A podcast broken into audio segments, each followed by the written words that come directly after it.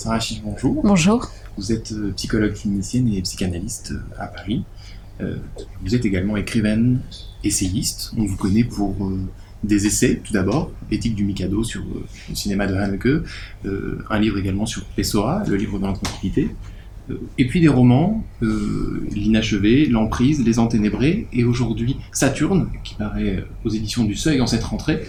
tous vos romans prennent lieu dans une sorte d'enquête euh, familiale et personnelle, qui reprennent des éléments de vécu, et vous recherchez par la fiction euh, les ficelles à tirer, ou tout du moins une certaine compréhension de ce qui a pu se passer, des événements qui ont marqué euh, votre existence. pourquoi Saturne, si près des Enténébrés Il est paru il y a un an et demi, deux ans, et vous revenez sur les épisodes qui ont marqué déjà, que, l'on retrouvait déjà dans les Enténébrés, c'est-à-dire euh, la mort de votre père, euh, l'histoire de sa famille et de votre mère également.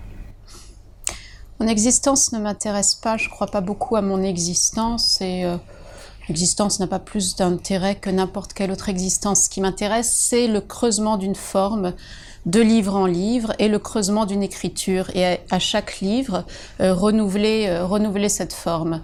Euh, vous avez parlé des Enténébrés qui était mon précédent roman.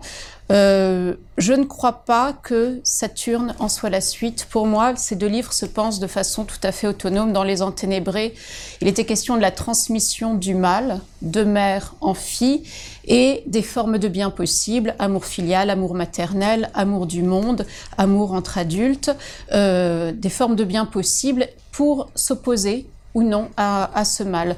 Euh, dans Saturne, c'est vraiment...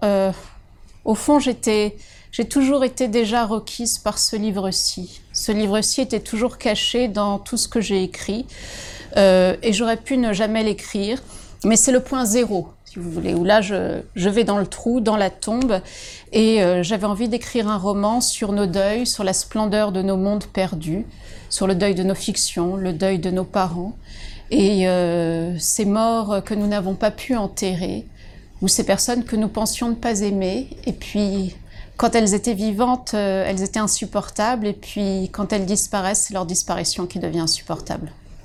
Alors ce roman commence par une scène cruciale, extrêmement dure à lire, euh, d'une famille autour du lit d'hôpital, une famille que l'on sent un peu comme on regarderait un tableau, chacun a euh, ses disparités et chaque personne a besoin d'être creusée, euh, vous allez vous attacher à retracer l'histoire de Harry et de Armand, deux frères, de leur famille venue d'Algérie et de l'empire que leur famille a créé.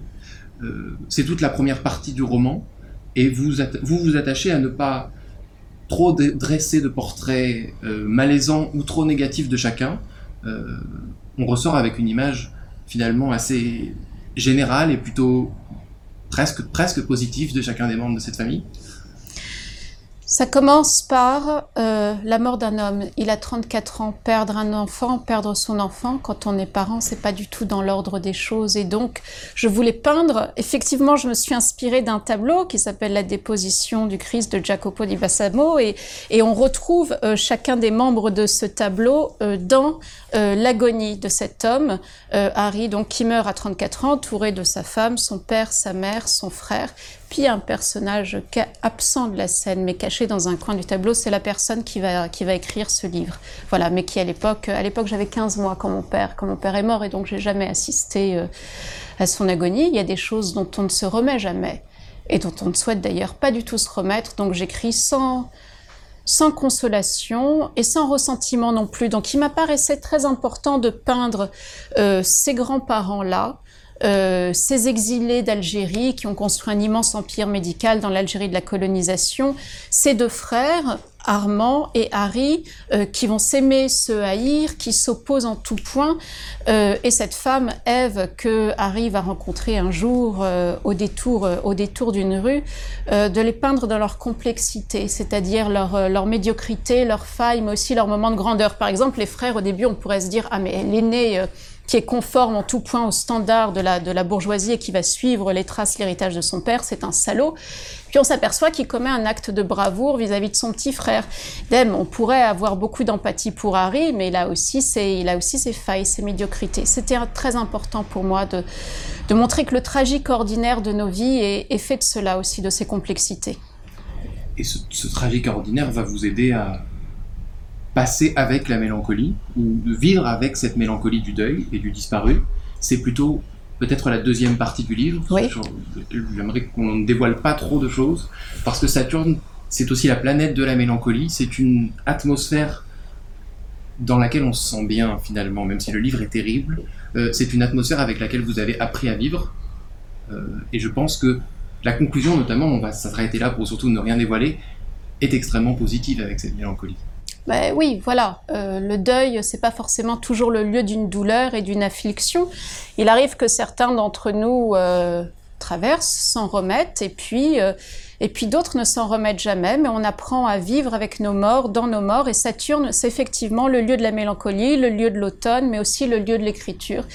Et euh, c'est un lieu où on peut tout à fait se sentir bien. C'est le lieu où on n'est pas séparé de la chose perdue, où on peut vivre pleinement avec ses morts, dans ces mondes engloutis, mais c'est pas triste pour autant. C'est peut-être ça, ce cheminement-là, ce creusement-là, qui paradoxalement peut être solaire et nous rendre heureux. Saturne, donc, euh, un livre paru aux éditions du Seuil, euh, qui parle d'un événement très dramatique et qui nous rend heureux, peut-être finalement. Je l'espère. Merci à vous.